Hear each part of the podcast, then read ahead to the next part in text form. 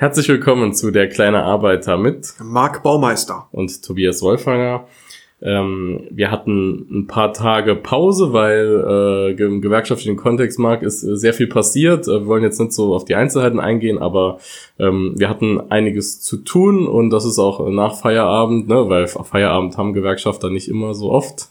Ja, das stimmt allerdings. Ja, und dann haben wir, ähm, haben wir jetzt gesagt, wir machen mal ein kleines Update. Jetzt es ist einiges passiert in der Arbeitnehmerinnenwelt, äh, die den kleinen Arbeiter sehr interessiert hat und wir auch das sehr intensiv vieles diskutiert haben. Wir wollen heute einfach mal ein paar Themen nochmal aufgreifen und euch informieren. Ja, wir sind zum einen zum Beispiel froh, dass die Gastronomie endlich wieder offen hat. Äh, zwar mit Einschränkungen, aber immerhin. Ähm, die Restaurants, äh, Hotels, Gaststätten das alles hat wieder auf, aber circa 30 Prozent der Betriebe ähm, unterwerfen sich nicht den neuen Regelungen ähm, und, und haben geschlossen. Das hat auch einen einfachen Grund, weil wenn ihr jetzt mal eine Gastronomie wart, es ist natürlich mit Aufwand äh, verbunden. Viele Betriebe ähm, können praktisch bei weitem nicht mehr so viel Gäste einlassen wie vor der Krise. Das heißt, das wirtschaftliche Arbeiten wird für die Betriebe schwerer werden in der nächsten Zeit, wenn nicht sogar unmöglich, wenn es nicht weitere Hilfen gibt. Aber wir waren auch von unserer Seite aus, Tobias, ja dabei, als die Gastronomie hier zumindest im Saarland wieder eröffnet worden ist. Und für mich selber als, als Gewerkschafter, aber auch als jemand, der wirklich gern essen und trinken geht, kann ich euch sagen, das war eine echte Erleichterung, mal wieder sein Schnitzel zu essen, das Bier draußen im Biergarten zu trinken. Und ähm, natürlich gibt's jetzt auch diejenigen, die motzen und sagen, ach, ich gehe doch nicht mit Maske ins Lokal rein. Und da muss ich meinen ganzen Lebenslauf hier angeben. Da sage ich, Leute, entspannt euch mal ganz einfach. Vielleicht mal zum Thema die Daten, die ich angeben muss. Wenn ich ähm, mich bei Facebook registriere, bei Amazon etwas bestellen will, dann gebe ich meine Kontonummer an. Ich muss ganz, ganz viel machen. Ich muss mein Geburtsdatum angeben. Ähm, zumindest wenn ich bei Facebook eine Anzeige schalten will, dann muss ich sogar meine Kreditkartennummer angeben. Und das passiert alles in der Gastronomie überhaupt nicht. Hier geht es doch nicht darum, Menschen zu gängeln oder ähm, Kunden hinterher mit Werbung zuzumüllen. Hier geht es einfach darum, mögliche Infektionsketten zu unterbrechen. Und ich habe es mir selber vor Ort angeguckt. Es gibt ganz klare Richtlinien, wie Gastronomen mit den Daten, die erhoben werden, umzugehen haben. Und wenn, wo nicht in Deutschland, soll Bürokratie funktionieren. Also von daher ähm, bin ich da ganz entspannt. Und das Thema ähm, Erlebnis, Erlebnisgastronomie in den Betrieben, wo ich jetzt gewesen bin, da kann ich euch sagen, ich, ich, ich, ich sehe Kellnerinnen und Kellner, jeder ist froh, dass er wieder arbeiten kann. Äh, zum einen ist es so, weil wir haben es ja oft schon erwähnt, Tobi, dass die Beschäftigten im Gastgewerbe hinten runtergefallen sind in der Krise. Die mussten von wenigen hundert Euro im Monat äh, überleben. Das Kurzarbeitergeld ist nicht aufgestockt worden für die. Jetzt erst ab dem vierten Monat, also viel zu spät. Das haben wir politisch rauf und runter gespielt. Und jetzt kommt wieder Geld rein. Jetzt verdienen sie wieder Geld. Jetzt bekommen sie auch wieder Trinkgeld. Und letzten Endes, wer Gastronom ist und für die Branche lebt, der will auch bedienen, der will auch raus, der will an den Gast. Und derzeit macht es einfach auch wirklich Spaß. Man, man kommt ins Gespräch auch mit den Gastronomen. Man nimmt einfach die Gastronomie anders wahr. Und für mich ist es kein Problem. Ich gehe mit der Maske rein, lass mir einen Platz zuweisen. Nach Möglichkeit äh, habe ich den vorher schon reserviert. Sobald ich am Tisch bin, nehme ich die Maske ab. Sonst könnte ich ja auch nicht essen und auch nicht trinken. Gehe ich auf Toilette, setze ich die Maske wieder auf. Und wer ähm, zwei Stunden zum Beispiel mit einem Zug durch die Gegend fährt mit Maske, der wird sehen, dass das in der Gastronomie sich aufzuhalten ja noch ein Stück weit angenehmer ist, als mit Maske der Zeit Zug zu fahren. Und äh, wir von unserer Seite, auch als Gewerkschafter, rufen immer dazu auf, gibt den Betrieben eine Chance. Wann, wenn nicht jetzt, müssen wir eigentlich reingehen in die Gastronomie?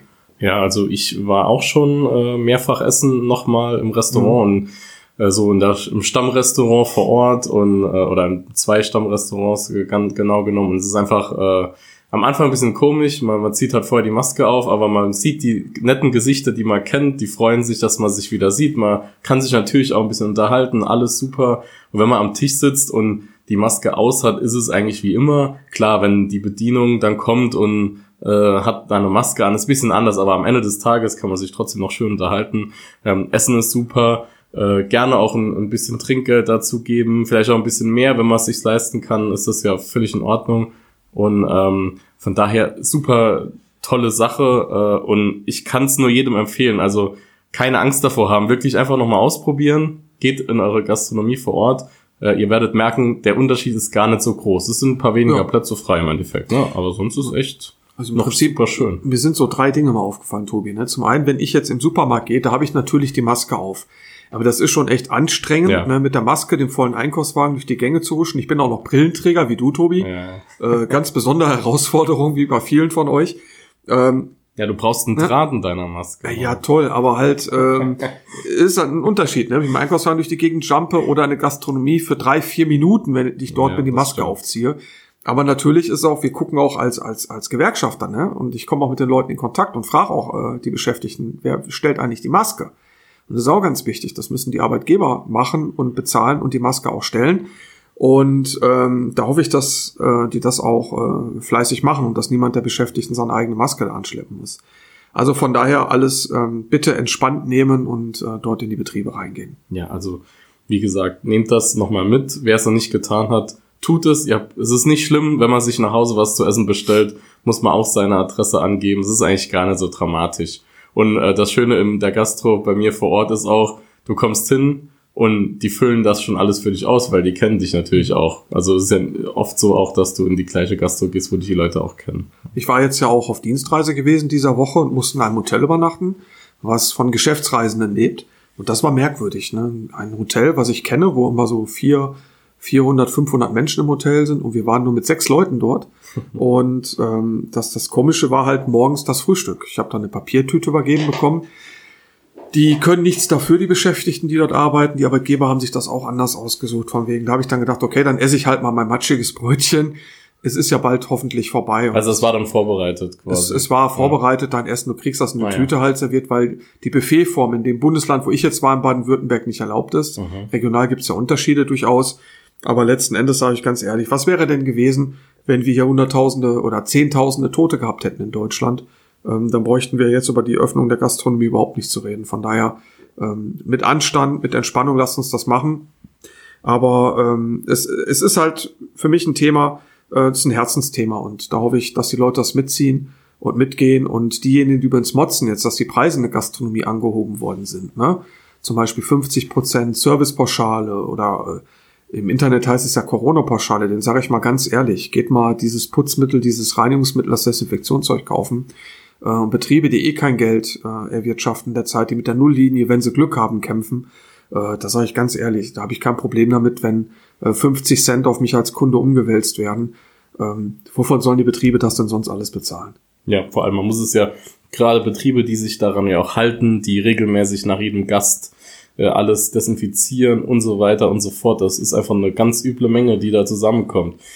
Ja, also wie gesagt, geht in die Gastronomie und ähm, wir haben jetzt gerade eben von Anstand geredet. Ähm, bisschen äh, unanständig finden wir, wie aktuell äh, gewisse Arbeitgeberverbände, aber auch äh, Teile der äh, CDU, CSU-Fraktion äh, fordern, äh, dass der Mindestlohn erstens mal eine Nullrunde erleben soll, aber viel schlimmer noch, es wird auch gefordert, den Mindestlohn abzusenken. Also ganz ehrlich, äh, rote Karte dafür, äh, Marc. Oh äh, ja, ja. Also wir haben ja auch lang drüber diskutiert. Da ist ja natürlich auch gerade über das über die Branche, über die wir gesprochen haben, der entsprechende Arbeitgeberverband DEHOGA immer schön vorne dabei, schreit öffentlich nach Hilfen, aber ist nicht bereit, äh, einen Mindestmaß und 9,35 Euro aktuell sind immer noch viel zu wenig zum Leben zu zahlen.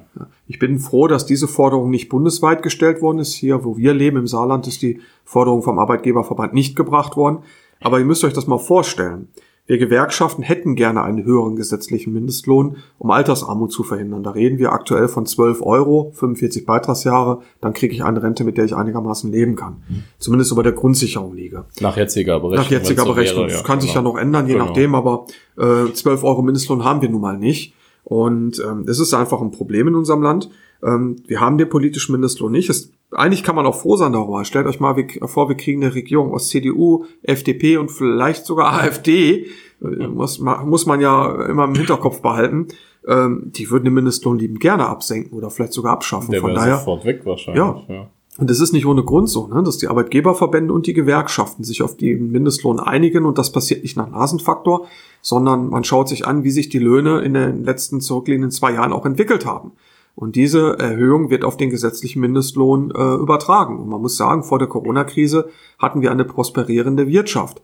Und wenn wir jetzt den Mindestlohn für die Beschäftigtengruppen absenken, die eh nur Mindestlohn bekommen, dann machen wir zwei Dinge. Wir nehmen Kaufkraft raus. Das heißt, die Beschäftigten können sich noch weniger leisten. Das heißt, wir schwächen künstlich unsere Wirtschaft und dass das ausgerechnet von einem Verband gefordert wird, der darauf angewiesen ist, dass Menschen essen und trinken kommen in die Gastronomie, ja, das ist schon eigentlich eine Riesenschweinerei. Die CDU spielt da mit oder spielte damit, aber auch nicht die Partei CDU an sich, sondern der Wirtschaftsflügel der Union hat dort mitgespielt. Und ähm, man, man, man kann eigentlich denen nur wirklich sagen, ihr geht in die Ecke und schämt euch, den, den Arbeitgebern Geld versuchen in Rachen zu schieben oder auch im Falle des Arbeitgeberverbandes, der, das entsprechend auf Bundesebene, der hat es gefordert und gleichzeitig fordert der, dass seine eigenen Beschäftigten in Armut versinken sollen. Das anders kann man das ja nicht übersetzen. Und ich bin aber froh, dass äh, die Union das Ganze auf Bundesebene sehr schnell abgeräumt hat, das Thema.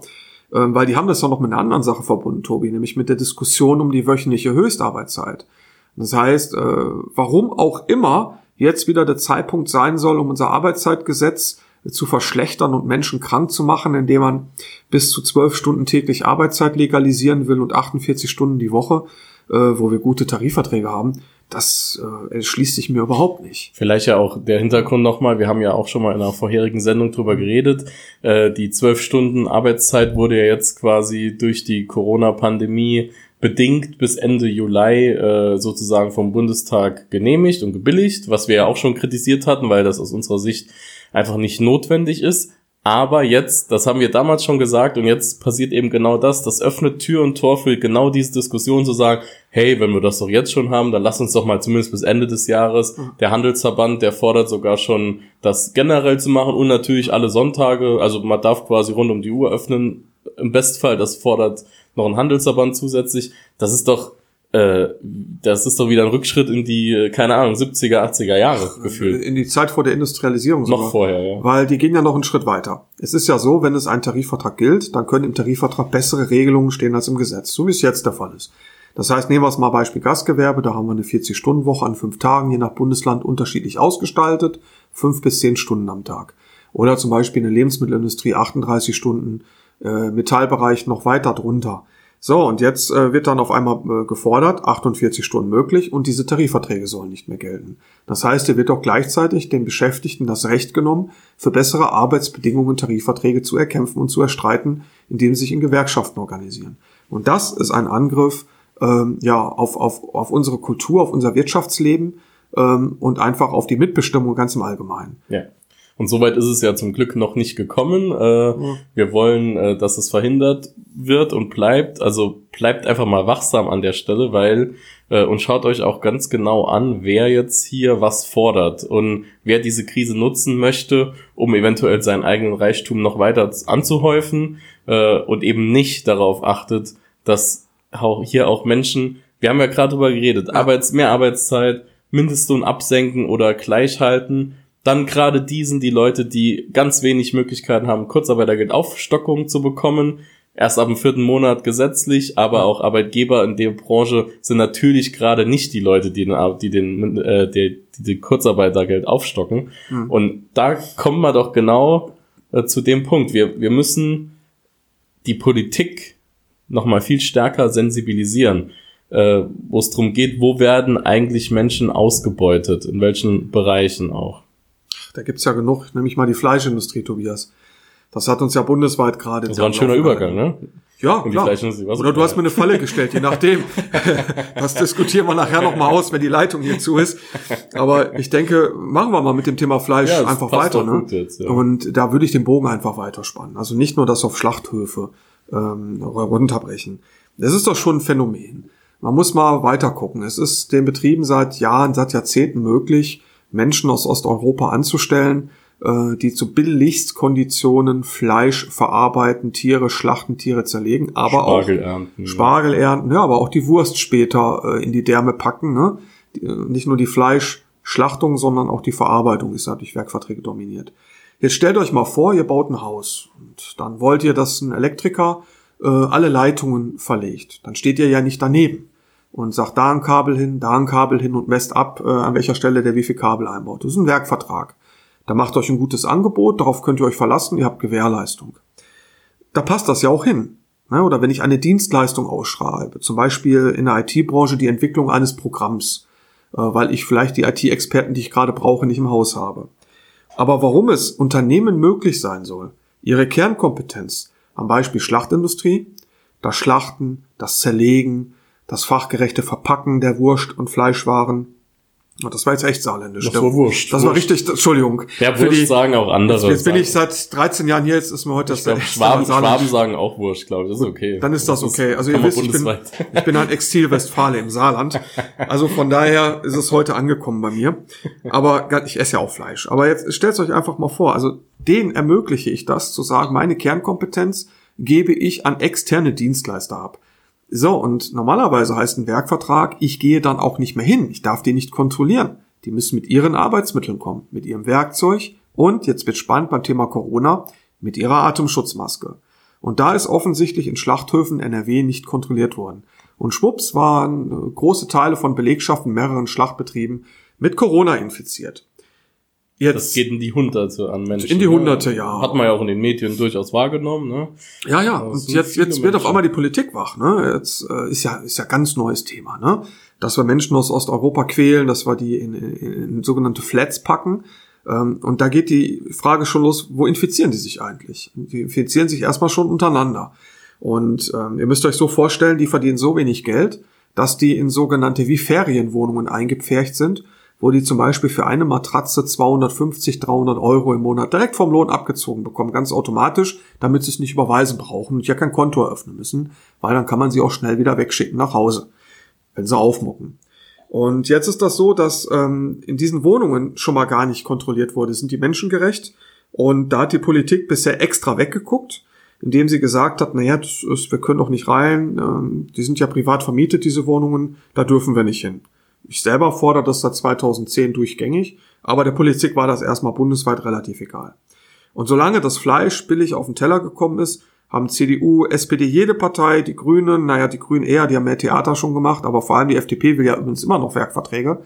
Ähm, die haben dann immer weggeschaut, haben gesagt, Billigfleisch muss sein, egal zu welchen Konditionen äh, und wie die Menschen da äh, betroffen sind und fertig. Und die Branche selber hat immer gesagt, naja, lass uns doch Selbstverpflichtungen eingehen bitte nicht kontrollieren, bitte keine Gesetze. Und die Tolles Politik, Wort, Selbstverpflichtung. Selbstverpflichtung, ja, das ja. ist doch toll. Ne? Das erinnert mich immer wieder an dieses betäubungslose Ferkelkastrieren. Das war das beste Beispiel letztes Jahr. Da haben die Lobbyisten in Berlin so lange an den wehrlosen Abgeordneten rumgezerrt und die mit Fleisch wahrscheinlich voll gefüttert, bis die irgendwann gesagt haben, okay, dann schneid den äh, Viechern den, den Ringelschwanz ab ohne Betäubung. Ne? Sonst geht ja die Fleischindustrie aus Deutschland weg. Und das ist der größte Treppenwitz des Jahrtausends. Absolut. Um uns herum hat die gesamte Fleischindustrie in Europa, selbst Rumänien, Bulgarien, ganz andere Bestimmungen als hier bei uns. Und deswegen ist das so ad absurdum, dass ein Rind in Dänemark aufwächst, dann über die Grenze nach Deutschland gekarrt wird, hier vom Menschen aus Osteuropa zerlegt wird, tiefgefroren wird und dann wieder als zerlegtes Tier zurückgeht, als Lebensmittel zurückgeht nach Dänemark. Ja, und dann sage ich, liebe Fleischindustrie, dann geht doch dann haut ab. Das muss man ganz ehrlich sagen, auch als Gewerkschafter. Weil hier ist es so, die Politik hat jetzt angekündigt, es ist noch kein Gesetz, es ist ein Koalitionsbeschluss, ähm, das Thema Werkverträge in der Fleischindustrie zu verbieten, in den Schlachtbetrieben. Finden wir gut. Und sogar Leiharbeit soll auch verboten Leiharbeit laut, auch? Laut, zumindest mal laut Aussagen. Ja, also alles, alles erstmal toll. Ähm, jetzt habe ich überlegt, Tobi und ich haben überlegt, macht der kleine Arbeiter da einen Jubelscherpick raus und freut sich schon mal. Und dann haben wir überlegt dann gesagt, nee, warum eigentlich? So Ankündigungen gab es ja immer schon. Ne? Und eine Ankündigung ist ja noch lange kein Gesetz, weil jetzt beginnt die Zeit der Lobbyisten, äh, auch der Parteien, die eher arbeitgeberfreundlich sind, die wetzen die Messer. Und was nicht passieren darf, dass am Ende des Tages ein Gesetz kommt, was so viel, ich sag's jetzt ohne Grund, nicht ohne Grund Wortwitz, schwarze Löcher hat, ne? Weil da eine Partei äh, Fallen einbaut, dass dieses Gesetz ad absurdum geführt wird. Und passiert das, gibt's trotzdem Jubelbilder. Ne? Aber es darf zum Beispiel nicht passieren, dass die fleischverarbeitende Industrie rausfällt. Bei Werkverträge und Menschenausbeutung passiert auch in den Betrieben die Wurst, Wurst verarbeiten, äh, das Schnitzel pökeln und einlegen. Leona. Leona herstellen. Und im Saarland haben wir das ja hier. Ja. Und dann haben wir halt gemerkt, dass es auch ähm, vom Teilen der Politik natürlich, das Thema sollte schnell runtergekocht werden. Das ist halt peinlich, das Thema. Wenn man da jahrelang wegguckt, dann kommt Corona um die Ecke und das, dann auf einmal werden Missstände sichtbar. Und dann gab es in manchen Bundesländern zum Beispiel Versuche zu sagen, okay, äh, Hygiene, alles gut, alles super, die arbeiten doch sauber. Und da sagen wir, ey, hallo, über Hygiene hat doch gar keiner gesprochen. Die Betriebe sind eh zertifiziert, die liefern nach höchsten Standards in die Lebensmittelindustrie rein. Ähm, danach braucht ihr nicht gucken. Geht in die Wohnungen, helft den Leuten, helft den Werkvertragarbeitnehmern. Wenn die hier angestellt werden, und das ist ja unsere Forderung, mit einem festen Arbeitsverhältnis, mit einem guten Tariflohn, dann können die davon so gut leben, dass sie nicht mehr in Sammelunterkünfte müssen und sich irgendwie infizieren müssen. Dann haben sie vielleicht die Chance auf ein menschengerechtes Leben, sogar in Deutschland. Das, aber, das hört sich ja sehr schön an. Aber natürlich ist ja die Botschaft, das ist ja das, das ganz Wichtige dabei.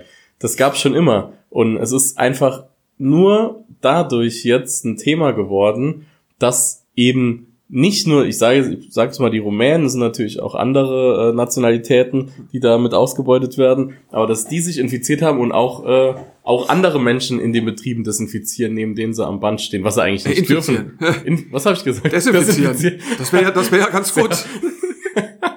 Ja, Also ihr okay. seht schon, wenn es um Fleisch geht, Ja, dann ihr seht, äh, geht bei uns alles schief. Beim Fleisch äh, werden wir ganz schnell schwammig, ja. Ja. Naja, auf jeden Fall ähm, haben wir dann, äh, also das ist ja die Botschaft, ne? Die, die Privatunterkünfte können aktuell nicht äh, kontrolliert werden. Dort finden wahrscheinlich die ersten Infektionen, nicht Desinfektionen statt. Leider wahrscheinlich viel zu wenig Desinfektion dort.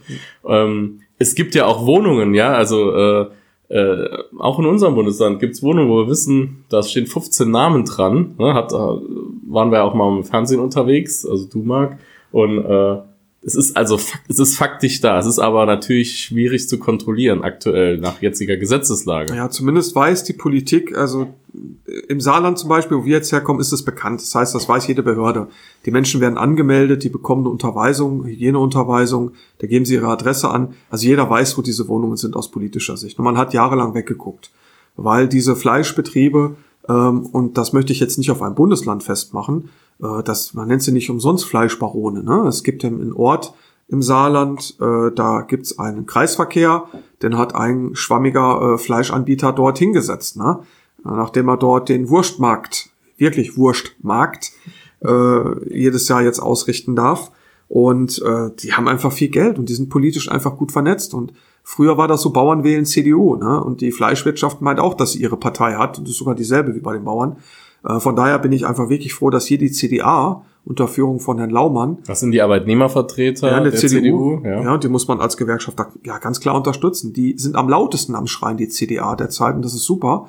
Äh, Die nehmen das Problem Vielleicht jetzt noch- richtig ernst. Ja, vielleicht noch Karl-Josef Laumann, noch zur Info, ähm, der ist äh, in, in Nordrhein-Westfalen der Minister für Arbeit, Gesundheit und Soziales, also auch ein, ein relativ relevanter Bereich für, für jemanden, der Arbeitnehmerrechte auch vertritt. Und der hat das ja auch mit äh, losgetreten, der Fleischindustrie, nachdem gerade in NRW in den riesigen Schlachtbetrieben äh, diese Mega-Infektions- äh, Dinge aufgetreten sind. Ja, ich finde es klasse und wir können das auch nicht der CDU hier in NRW anlassen, dass es dort passiert ist, weil das gab es ja schon vorher, auch vor der vorherigen Landesregierung. Das ist ja einfach ein Jahrzehnte altes Problem, was ja auch bewusst von der Politik so gezüchtet und ermöglicht wurde. Also von daher Hut ab und äh, wir können auch nur unserem Bundesarbeitsminister Hubertus Heil viel Glück wünschen, dass er hier durchkommt an der Stelle und äh, wir Bürger sollten das unterstützen. Das wird den Fleischpreis nicht massiv erhöhen, aber ganz ehrlich, wir reden über Tierwohl und da müssen wir auch über das Wohl der Menschen reden. Beides ist gleich wert. Ja, und ich glaube, ähm, man sieht ja auch, es gibt ja auch natürlich immer wieder politische Veränderungen an Positionen äh, in verschiedenen Bundesländern, die auch äh, solchen Behörden äh, vorstehen und sich da einsetzen wollen. Ich glaube, da haben wir auch eine Entwicklung, die wir sehen von Leuten, die da wirklich was machen wollen, äh, die jetzt ins Amt gekommen sind. Und das kann man durchaus sehr positiv begleiten und wir werden das natürlich weiter im Blick behalten. Ja, das sehen wir auch hier bei uns im Saarland. Ne? Landesamt für Umwelt und Arbeitsschutz oder Umweltministerium. Da gibt's die, momentan die größten Veränderungen aus unserer Sicht, dass man das Problem wirklich angehen will. Das ist, ist toll. Ja. Daher weiter so an der Stelle. Also es tut sich was, es ist viel zu tun. Die Fleischbarone laufen sich bestimmt schon längst warm. Da können wir. Wir haben den Grill schon angeschmissen. Ich, ich, ja, Fleischmafia, Fleischbarone, ist egal. Man kann es nennen, wie man möchte. Äh, ja. Okay. Marc, das war vielleicht, also wir haben schon, es ist natürlich mega viel äh, die letzten zwei Wochen aufgetaucht. Und wir haben so einen so einen Punkt, den möchten wir heute nochmal einfach kurz ansprechen, ähm, ohne jetzt auf, auf viele Einzelheiten einzugehen, aber nochmal noch mal die Botschaften, das ist klar. Also wir haben uns auch viel mit anderen Gewerkschaften unterhalten ähm, im DGB und es wurde zum Beispiel gefragt, und ich glaube, daran kann man es gut festmachen, es wird gefragt, wie ist es denn in euren Betrieben, die ihr betreut, mit den Ausbildungsplätzen? Weil irgendwie bundesweit gehen die Ausbildungsplätze äh, circa 18 Prozent zurück nach derzeitiger Schätzung des Deutschen Industrie- und Handelskammertages. Und ähm, ja, und dann haben wir mal gefragt und auch bei uns und in anderen Gewerkschaften wurde gesagt, dort, wo Mitbestimmung ist, dort, wo Gewerkschaft mit im Betrieb aktiv ist, dort, wo es einen Betriebsrat, Personalrat und so weiter gibt, dort gibt es kaum Änderungen im Bereich der Auszubildenden. Es wäre ja auch total kurzsichtig, die Fachkräfte der Zukunft jetzt nicht einzustellen und nicht auszubilden. Die brauche ich doch, die Leute. Absolut. Ja, wir haben eine Corona-Krise und wir haben keinen, äh, hoffentlich keinen dauerhaften Abschwung unserer Wirtschaft in Deutschland. Ja, und das ist äh, schon, das ist halt schon interessant. Wir, wir, wir diskutieren das ja öfters, ähm, wo dann auch gefragt wird, wie, wie ist da jetzt gerade eine Kündigungswelle am Laufen? Ich glaube ja, ich glaube wirklich ja.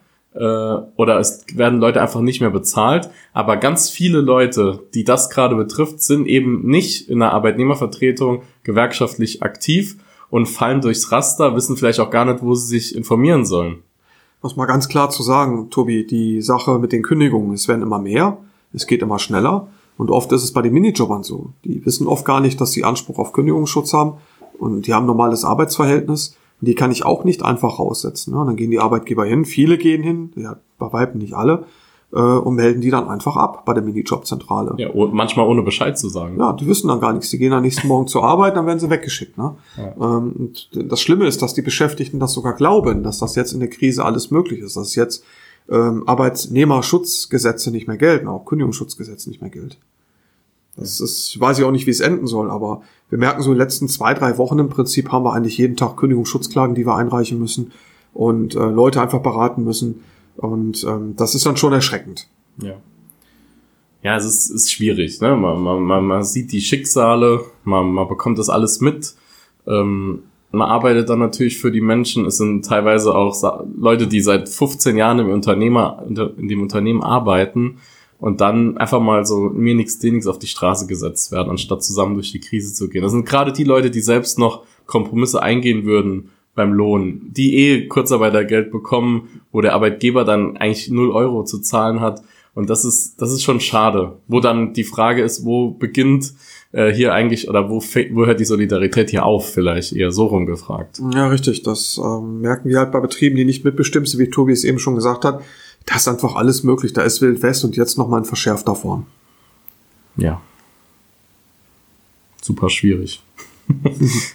ja, wir haben also, äh, wir haben eben uns ein bisschen unterhalten und Marc, du meintest, äh, Du bist ja jetzt schon seit einigen Jahren gewerkschaftlich äh, im Hauptamt aktiv. Ja, im 15. Dienstjahr. Ja, und dass das ein ganz besonderes Gewerkschaftsjahr ist, hast du schon gesagt. Ja, vielleicht mal so viel zum Thema Tarifverhandlungen. Es ist ja so, äh, kein Geheimnis, äh, Tobias und ich arbeiten in Branchen oder für Branchen, wo man auch in der Krise trinken und essen tut. Ne? Also der Verzehr an Lebensmitteln geht ja weiter.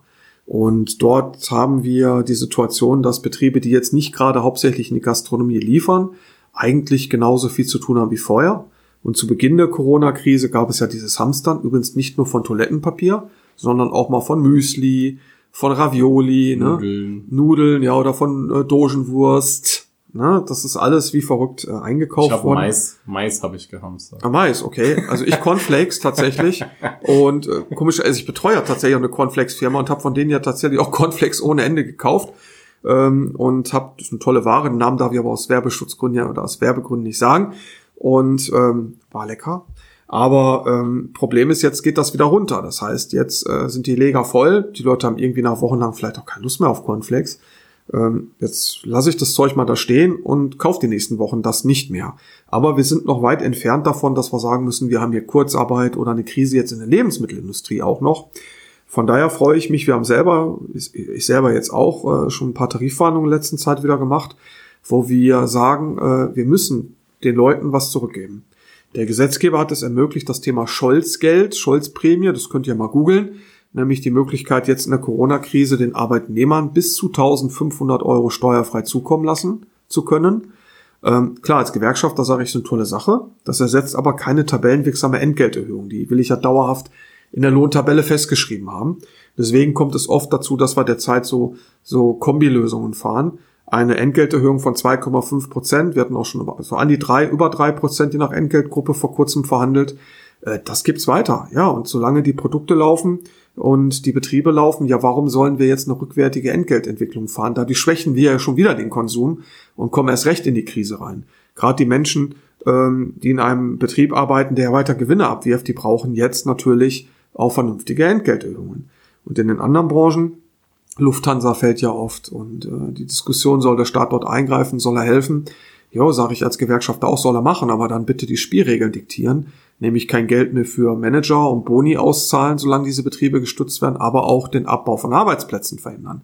Das passt, passt einfach nicht zusammen, ne? wenn man halt sagt, man kassiert Staatsknete und im selben Atemzug will man halt äh, Arbeitsplätze abbauen. Das, das widerspricht sich und da hoffen wir, dass die Krise und äh, die Regierung auch so darauf achtet, dass eben das nicht passiert. Weil Manager und Boni retten, das ist eigentlich nicht Aufgabe vom Steuerzahler. Nee. Das haben wir auch schon öfters gesagt. In der positiven Zeit werden die Gewinne privatisiert und in der negativen Zeit werden die Schulden verstaatlicht. Mhm. Das siehst du vom kleinen Bad bis hin zum großen äh, Luftfahrtanbieter.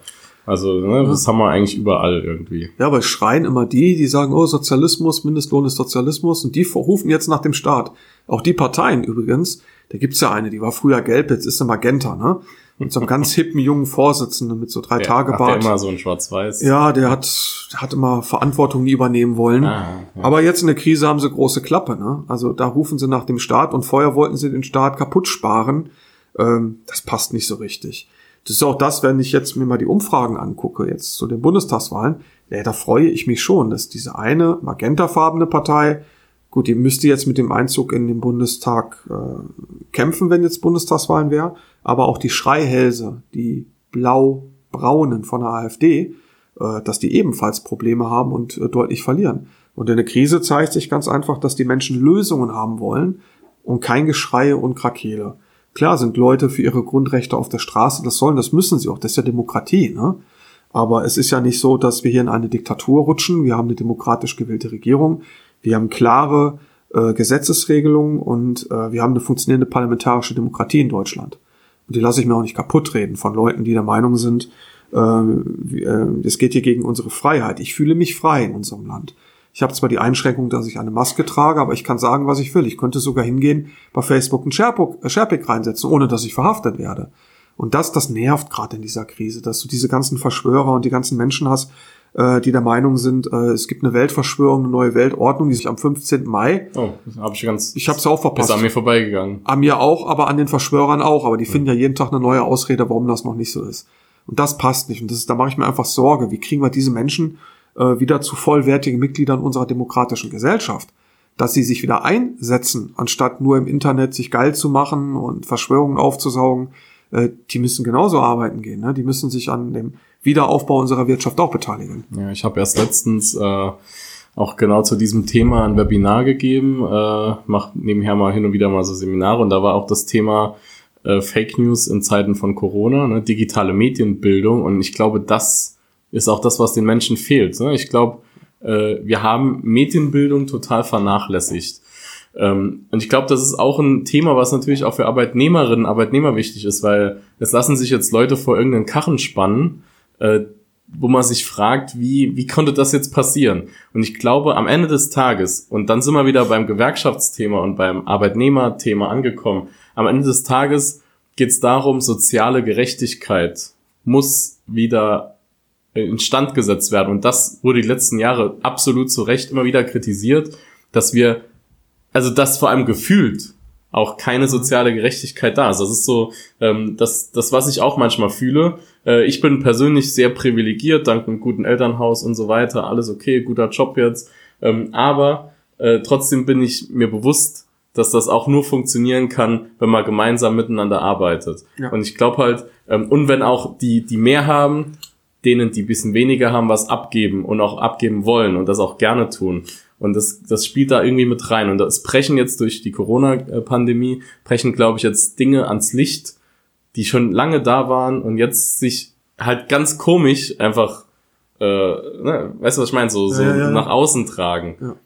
Vielleicht dadurch, dass es jetzt Bill Gates an allem schuld ist, okay. Oder, aber keine Ahnung, das, das kommt ja von irgendwas her. Irgend, es ist ja ein Auslöser dahinter irgendwie. Ja, vor allem, das sind ja äh, nicht nur 10, 20 Leute, sind ja Tausende, Zehntausende, vielleicht auch Hunderttausende Menschen, die diesen Blödsinn äh, glauben und verteilen. Früher war das so, da konnten die Menschen, die an sowas geglaubt haben, dass, dass Impfungen tödlich sind, dass du Mikrochip unter die Haut kriegst, die hatten ja keine Möglichkeit, sich großartig zu vernetzen. Die hatten dann ihre Freundeskreise, sind mal auf Stammtische gegangen oder waren da irgendwie ganz komisch unterwegs.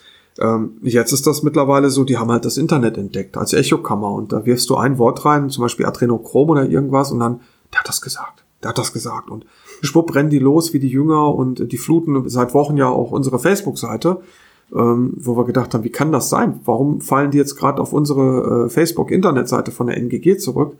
Äh, hat da irgendjemand Lunte gerochen und will die äh, gegen uns in Stellung bringen?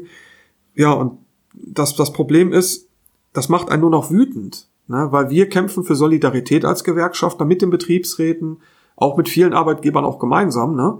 und wollen, dass unsere Menschen ihren Job behalten und dass möglichst wenig Leute sterben. Und die Leute, die in den Krankenhäusern sich um die Kranken kümmern, ne, wie sollen die sich eigentlich vorkommen? Wenn da so ein Haufen wild gewordener Leute draußen rumspringt und sagt, da gibt's kein Virus, ne, zieht die Masken aus, zieht wieder ungehorsam, äh, macht, was ihr wollt. Äh, tut mir leid, da fehlt mir jedes Verständnis. Das ist unsolidarisch, auch gegenüber den Menschen, die wir schützen müssen. Und das Darwinsche Prinzip, der Stärkere überlebt, das möchte ich in unserer Gesellschaft nicht haben ist halt immer wieder ähm, bezeichnend, dass gerade so eine Krise äh, diese, diese Urängste hervorruft, aber auch diese Entsolidarisierung hervorruft, wo man eigentlich denken müsste, in der Krise rücken alle zusammen. Aber auch genau das passiert ja auch in der Fläche. Es gibt Einkaufsgemeinschaften. Ne? In, in, in Mietshäusern äh, kümmert man sich um ältere Leute.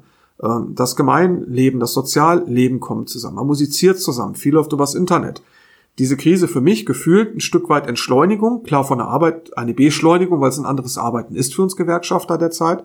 Aber ich habe das Gefühl, man hat ein bisschen mehr Verständnis für sich gehabt und füreinander gehabt. Und da nervt es einfach, wenn Leute da äh, hier rumkrakehlen, äh, die jetzt für diesen Zusammenhalt in dieser Gesellschaft gar nichts beitragen. Und es gibt ja unterschiedliche Interessengruppen vor denen. Es gibt Rechtsnationalisten, es gibt Esoteriker, Verschwörer. Äh, Gott sei Dank können die ja mit ihrer Weltsicht gar nicht unter einen Deckel kommen oder, unter einen Aluhut kommen. Das wäre noch viel schlimmer. Ein Aludeckel. Ja, ja Aludeckel, keine Ahnung, was die da vorhaben, aber äh, die sind so weit auseinander, ja. dass wir, denke ich, nicht befürchten müssen, dass die sich irgendwie organisieren und politisch in unserem Land Einfluss gewinnen. Ja, genau. Sehe ich auch so. Wir haben mit einem, äh, mit einem natürlich jetzt sehr hartem Thema geendet, aber äh, wir wollen ja auch hier diesen Podcast nutzen, nicht um irgendwas schön zu reden, sondern um eben genau den Finger in die Wunde zu legen bei Themen, die uns beschäftigen, die auch äh, ein Stück weit die Gesellschaft beschäftigen, versuchen das auch einzuordnen. Ich glaube, ähm, heute haben wir wieder viele Themen. Wir haben, wir haben natürlich noch paar andere auf dem Zettel, aber ich glaube, das reicht jetzt mal für heute. Ähm, wird dann in der nächsten Woche nochmal was kommen, wo wir uns nochmal unterhalten werden über verschiedene Dinge. Und ähm, ich glaube, dass äh, wird uns noch eine Weile beschäftigen. Vielleicht noch einmal zum Abschluss so ein kleiner Ausblick, Marc. Äh, jetzt werden ja wöchentlich wieder neue Lockerungen und so weiter verkündet. Wir sind keine Virologen, wir, äh, wir wollen das jetzt nicht wissenschaftlich bewerten, ähm, aber wir, wir haben natürlich schon auch einen Blick auf die Wirtschaft und nicht nur auf unsere Branche und auch auf andere. Ähm, wie schätzt du denn gerade so die Lage ein, so auch vom Gefühl her? Das ist ja auch viel eine Gefühlsfrage. Naja, die Kollegen, Kollegen aus Metallindustrie oder die für den Export arbeiten, äh, Automobilindustrie, Stahlindustrie, Maschinenbau. USA ist unser größter Kunde, da geht nichts hin. Die USA brechen gerade zusammen. Die enttarnen sich als ein wirklich schlimmes Schwellenland. Ja. Mit weit über 100.000 Toten und keiner funktionierenden Infrastruktur, kein richtiges Sozialwesen. 40 Millionen Arbeitslose. Ja, 40 Millionen, das müsst ihr mal vorstellen. Wir haben 80 Millionen Deutsche, das wäre jeder zweite ist ja arbeitslos. Ähm, das ist ein Wahnsinn. Und ähm, ich, ich habe so das Gefühl, also hier gibt's Lockerungen immer mehr. Jetzt machen auch die, die Bäder wieder auf. Ja. Von daher nochmal, der Weg war richtig gewesen aus unserer Sicht, obwohl ich auch kein Virologe bin. Äh, Glaube ich, äh, ist mir das allemal lieber, als dass wir hier 10 oder vielleicht auch an die 100.000 Tote zu beklagen hätten in unserem Land. Äh, Wirtschaft ist Wirtschaft und die hat dem Menschen zu dienen und nicht der Mensch der Wirtschaft. Von daher ähm, sollten wir alles tun, dass wir diese Wirtschaft äh, danach wieder stärken. Aber das Menschenleben äh, geht nun mal halt vor in unserem Sozialsystem. Und das ist auch gut so. Ja, und ich denke, das war doch ein guter Abschluss. Ähm, und wir freuen uns dann auf die kommende Woche wieder. Genau. Nicht wahr, Tobias? Da hören wir uns nochmal. Genau. Macht's gut. Tschüss. Alles klar. Bis dann.